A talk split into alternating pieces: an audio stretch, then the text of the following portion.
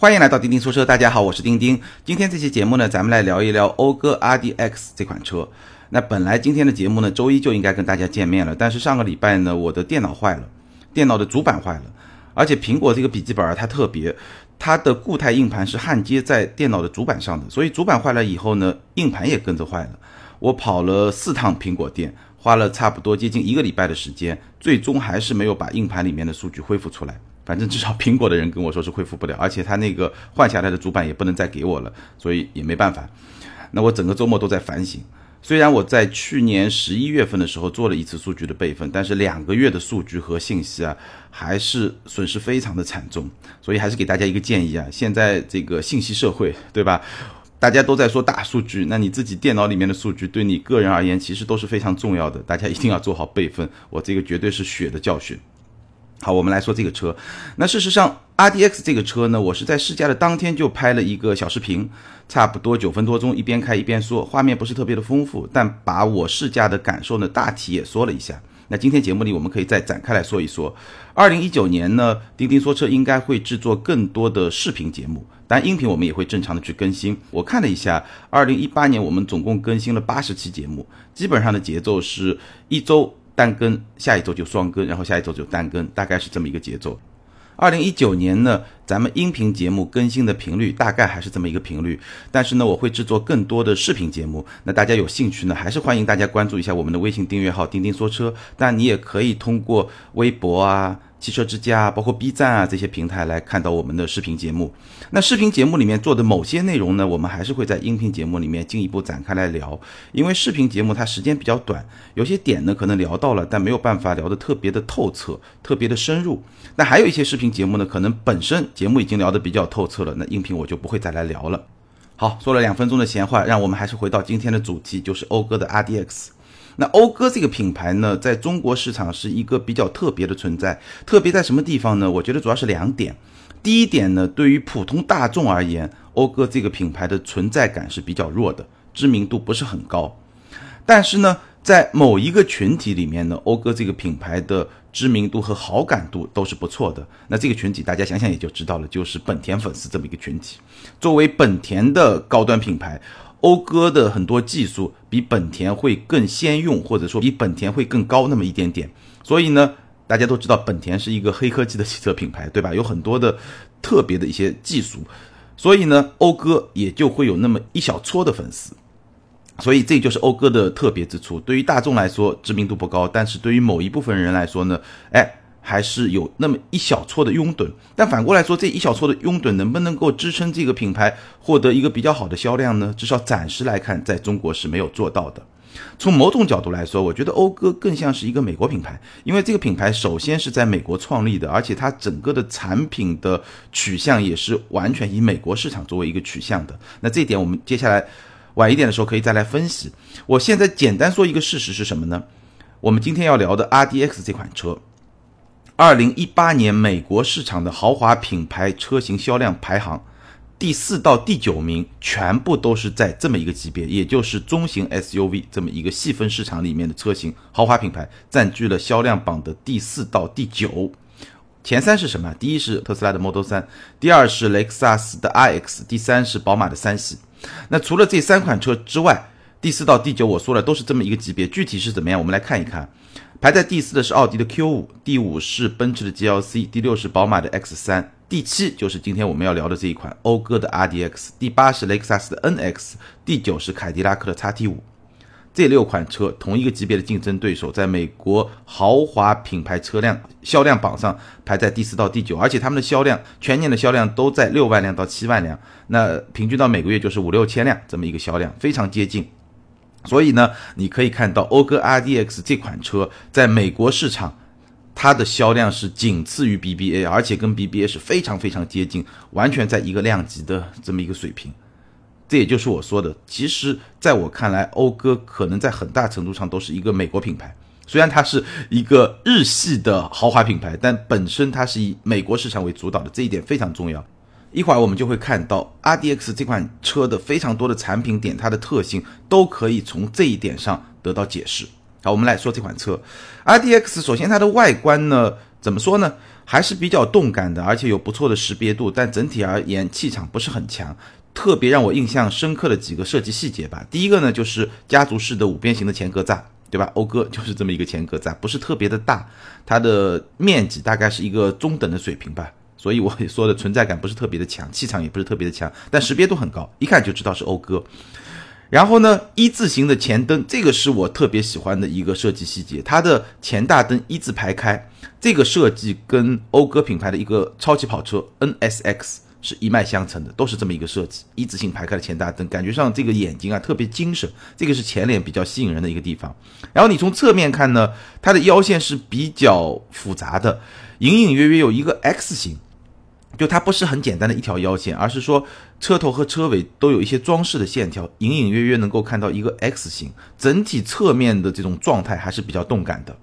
那车尾最吸引眼球的就是两根排气管，它是双边单粗，也就是一个双粗的排气管，而且这个排气管呢还挺粗的，但是是一个圆形，不是像有些车那样椭圆形更大，但是它呢虽然是一个圆形，还是挺粗壮的这么一种状态。所以整个外观呢，我觉得整体的评价就是比较中规中矩，看上去是比较动感的，但是在这个级别的所有的竞争对手里面呢，不算是气场最强大的，大概是这么一个状态。好，我们来看内饰。整个内饰呢，用几句话来概括一下。首先，它的布局是比较传统的，实用性相当的出色，但是科技感和豪华感都是有所缺失的。我们展开来说一说，整个内饰的布局非常的传统，中控台是比较高的，然后中控台后方是有一个比较大的一个储物空间，其实就是一个悬浮式的中控台了。然后整个中控里面密密麻麻的布满了实体按键，这个是。就是我们传统会觉得按键越多越豪华嘛，但是这个是传统。今天，尤其在中国市场，我们很多用户还是会觉得至少得有一个触控屏吧，或者说这个触控屏很大，或者说能有两个触控屏，对吧？A6L 是两个触控屏，宝马很多车现在都是触控屏，所以它这个设计密密麻麻的这个实体按键还是比较传统的。当然，在这个传统里面呢，其实这个车的设计还是有一点点科幻感的，只不过这个科幻感有点像上个时代的科幻感，尤其是你去看。它驾驶模式调节的旋钮，在中控中央有一个非常粗壮的圆形的金属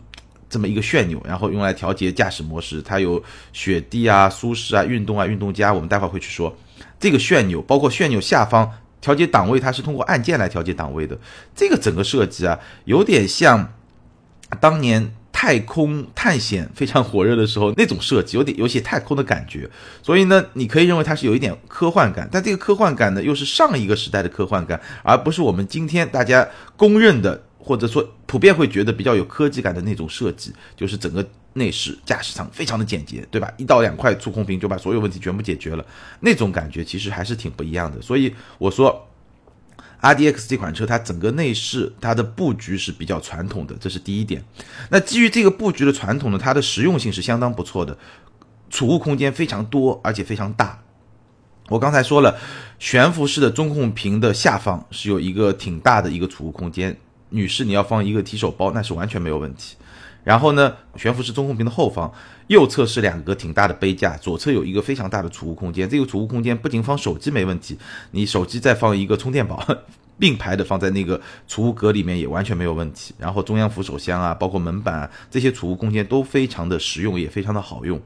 还有一点呢，就是密密麻麻的物理按键。我刚才说了，这些实体按键虽然看上去科技感不强，但是呢很好用。尤其是你用顺手了以后，你发现很多功能的控制就在它该在的地方，包括它方向盘上也有很多按键，所以挺好用的，实用性也是不错的。但是呢，缺点是什么呢？第一个。科技感是比较缺失的，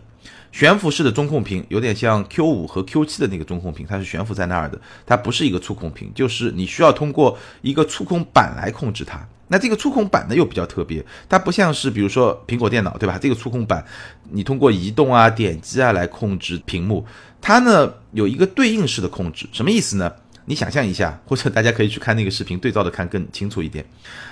这个屏幕上，比如说它有。八个实体按键，就像手机上的八个 A P P 的方块，对吧？然后你在这个触控板上呢，你移到相应的位置，比如说你移到左上，那它左上第一个方块就会闪亮，你一点就选进去了。它会把这块板也大致的切割成八个区域，你点到相对应的区域，你就可以控制这个中控屏上相应位置的这么一个功能，它是这么一个操作的体验。那跟我们习惯的，对吧？呃，电脑的这个触控板其实是不太一样的。因为试驾当天大部分时间在驾驶的体验，所以呢用的不是特别的顺手。但是我感觉呢，可能你稍微习惯一下这个操控体验，应该也还可以。然后整个仪表盘也是非常传统的，左边、右边两个圆盘，对吧？中间能够显示一些信息，还是那个评价，就是该有的都有，信息显示也好，操作逻辑也好，都有。但是呢，看上去像是一个上个时代的产品。所以这一点科技感会比较缺失，而中国市场、中国消费者真的花了这么多，对吧？四十万块钱去买这么一个状态，就像我评价 Q5L 的时候，我会觉得稍微有一点点落伍。还有一点呢，豪华感，豪华感也不太足。其实 RDX 它整个内饰整体而言，它的材质选择还是不错的，跟你身体接触的大部分部位都是用了皮质。软的那种皮质，而且有非常多的镀铬的装饰，还有很多软质的材料。虽然说某些部位也用了硬塑料，但是整体而言，这个材质的选择我其实觉得不错。但是呢，感觉是什么呢？就像是一个理工男，对吧？我去买了很多质地很好的衣服，可能是全棉的、全呢的，对吧？都很挺好。但是它组合在一块儿呢，就让你觉得就是一个理工男，就是它不是一个给你非常时尚或者说给你非常豪华的那种感觉。他哎做不出那种感觉来，这个是怎么说呢？比较让人遗憾的一个地方，可能也是它的特色吧，对吧？理工男嘛就是这么一种装扮，包括还有个别的地方、局部的地方，它的选材我觉得也不是特别的讨巧。比如说我打个比方吧，方向盘中间那个圆盘，它是用了不是特别好的材质，它是用了塑料，整体的质感就不是特别的高。其实很小的一块面积，你用一个相对。更软、更舒服，看上去质感更高的这么一种材料，因为开车嘛，驾驶员方向盘就在你的前方，你换一个好一点的材料，整个感觉就会有所提升。所以我觉得在这些地方，其实 R D X 可能也不是它特别注重的地方，但整体而言呢，豪华感是比较缺失的。所以它的内饰就是一个特别实在，对吧？布局很传统，实用性很好，但在科技感和豪华感上确实是有所缺失的，是一个非常有特点的这么一辆车吧。空间表现，RDX 的后排乘坐空间呢，基本上就是一个标准的中型豪华 SUV 的水平，或者更确切的说呢，它是标轴版的中型豪华 SUV 的水平，也就是宝马 X3、沃尔沃 XC60 这么一个水平。后排座椅的。腿部支撑呢，我觉得稍微差了那么一点点，也就是说它的坐垫呢，如果能再长那么一两公分就会更好一些。而且呢，这个坐垫稍微有那么一点点滑，但整体而言，这个乘坐的感受，包括腿部啊、头部的空间都没有什么太大的问题。非常赞的一点呢，是它后排几乎是全平的，所以如果你要坐五位乘客这种条件下，它的乘坐体验还是相当不错的。然后后排呢也有空调出风口，还有两个 USB 接口，这些都没有什么问题。好，接下来我们重点要说的是。R D X 的驾驶感受，因为我在这期节目的标题里面也说了，开起来才觉得好的讴歌 R D X，这是我对这辆车最核心的评价。也就是说，R D X 这款车啊，你看上去可能不是那么有吸引力，无论是外观还是内饰，但是你一旦开上去以后，你会觉得这款车确实还是一款非常特别、非常有魅力的那么一款车。首先来说动力系统，RDX 全系搭载的是一台 2.0T 发动机加上一款 10AT 的变速箱。那这个 2.0T 呢，265马力，380牛米，而且全系都是265马力，380牛米，它不分什么高低功率版本，入门就是一个高功率版本，并且呢，它从1600转每分开始就可以输出370牛米，也就是说它的低转的输出是比较出色的。那官方的数字呢？两驱版百公里加速是七点二秒，四驱版是七点五秒，这个成绩也还算是不错的。十 AT 变速箱这个就特别可以说一说了，这是全球首款横置的十 AT 变速箱，什么意思呢？就是全球首款匹配横置发动机的十 AT。我在之前试过另外一款十 AT，我们节目里面也聊过，就是福特的 Mustang，那这是。横置发动机的首款十 AT，而且是本田自己研发的。我实际体验了一下，差不多车速到达一百零五公里每小时，你在一个巡航的状态，你就能够挂到十档。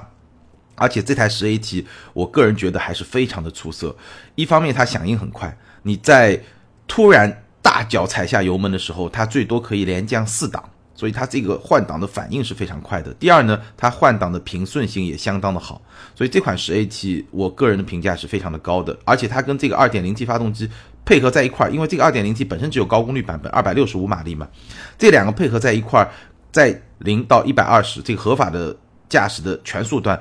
动力的响应、动力输出的平顺性都做得非常的出色，这个绝对是这款车我觉得非常重要的一个卖点。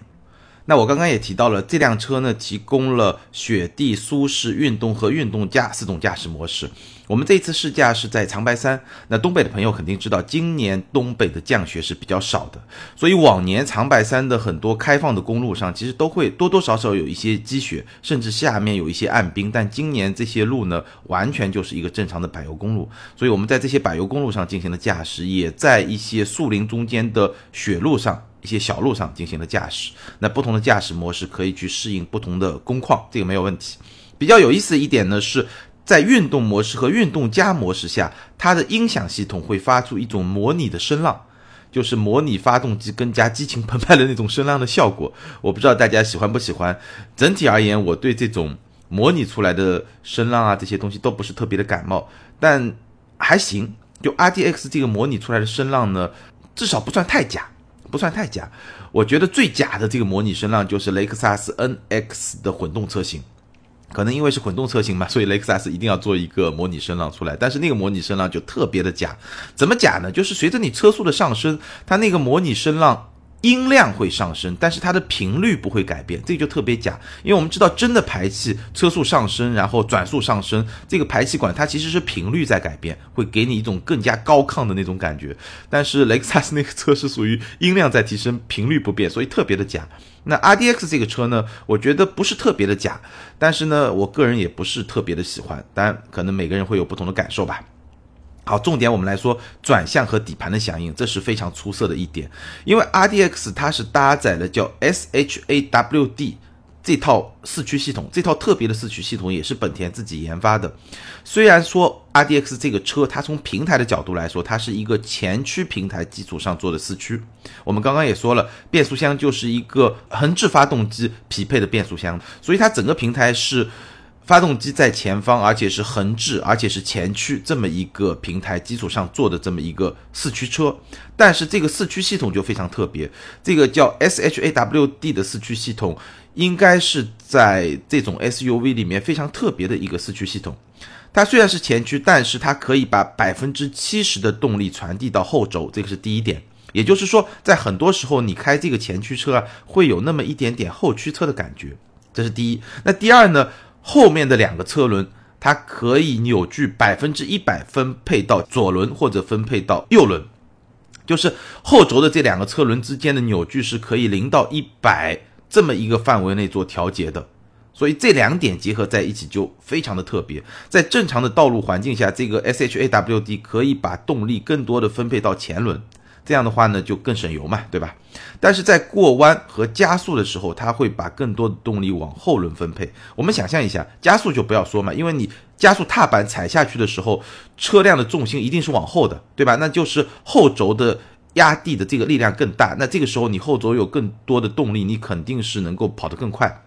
那在过弯的时候，你后轮有更多的动力，其实它就会营造出一个类似于后驱车的效果。后轮其实是能够帮助你转向的，所以这款车为什么我说它的驾驶乐趣是它特别迷人的一个点呢？就是说你在弯道里面驾驶的时候，这款车开上去是有点像后驱车，或者说有点像基于后驱的四驱系统这么一款车。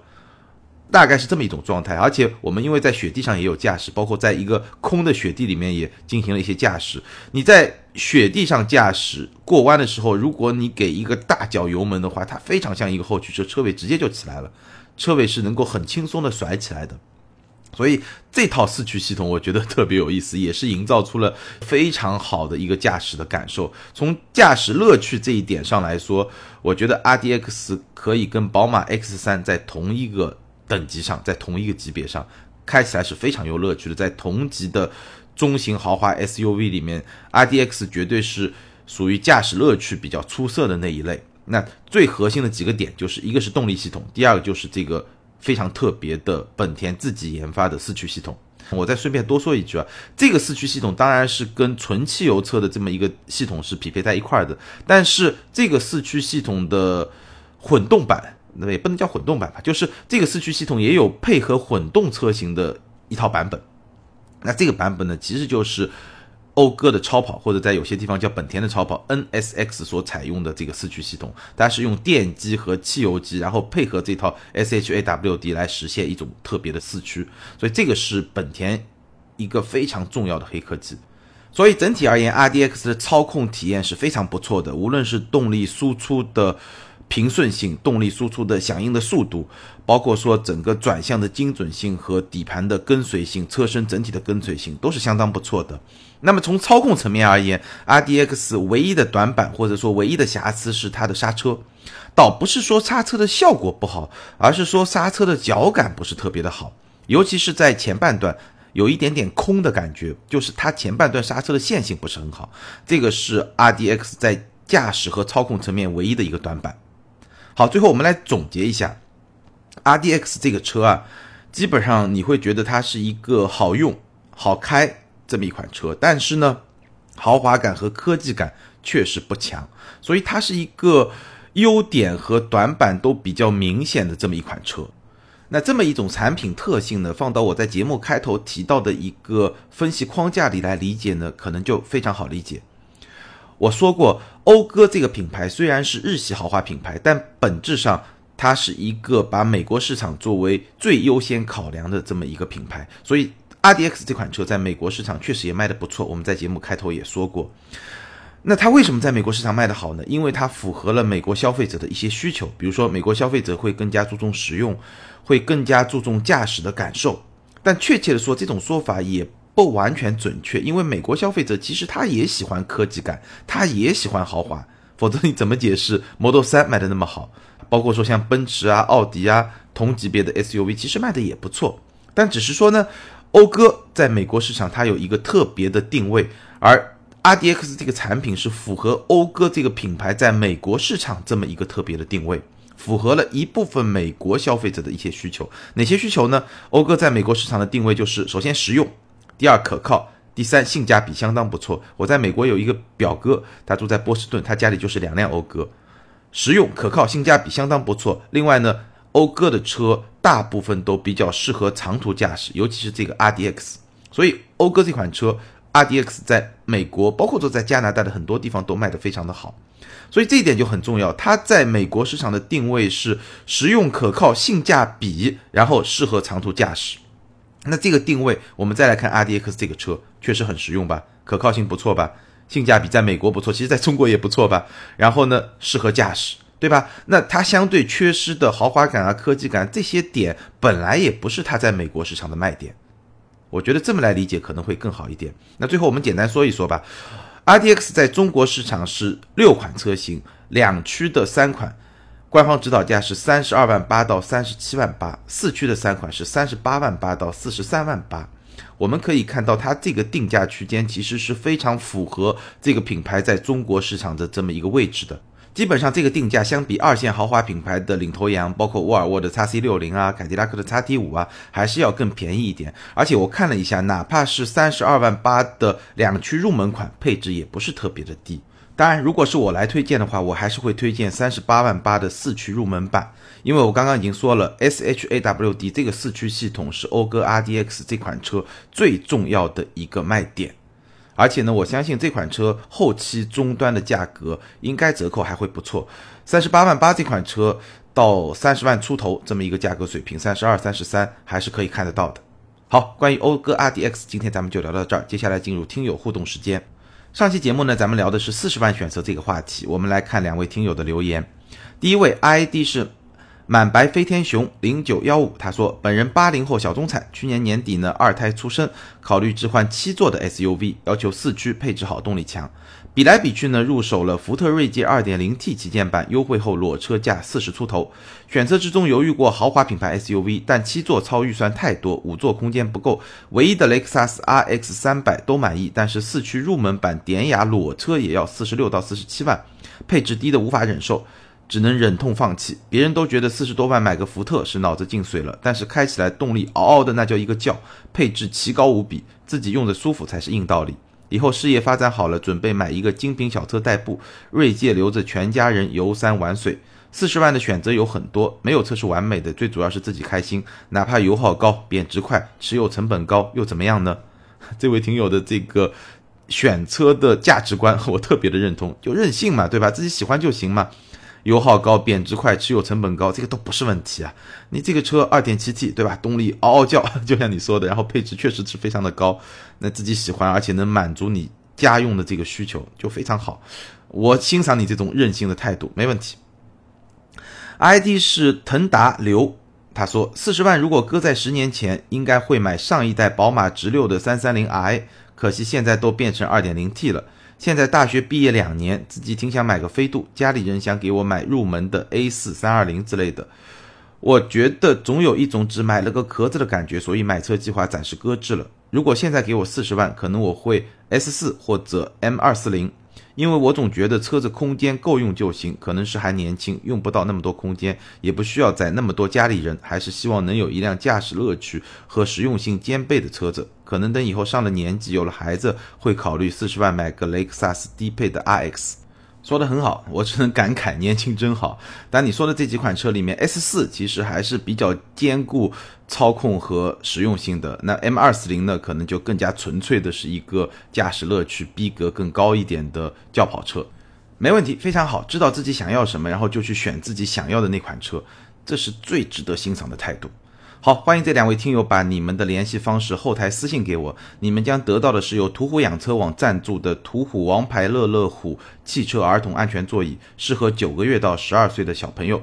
这款安全座椅最大的设计特点是仿失重太空舱力学设计，可以化解急刹带来的惯性冲击力，降低小朋友的急刹恐惧。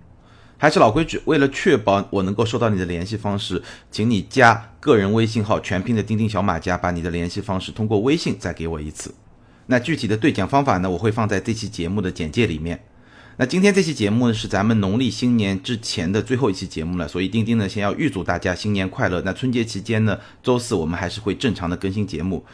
最后呢，给大家带来一个小福利。咱们的奖品赞助商途虎养车网呢，赞助了春节期间要上映的韩寒的电影《飞驰人生》。那我会在咱们这期节目的评论中呢，选出十位听友，每位送出两张电影票。这个电影票呢，可以在猫眼上兑换。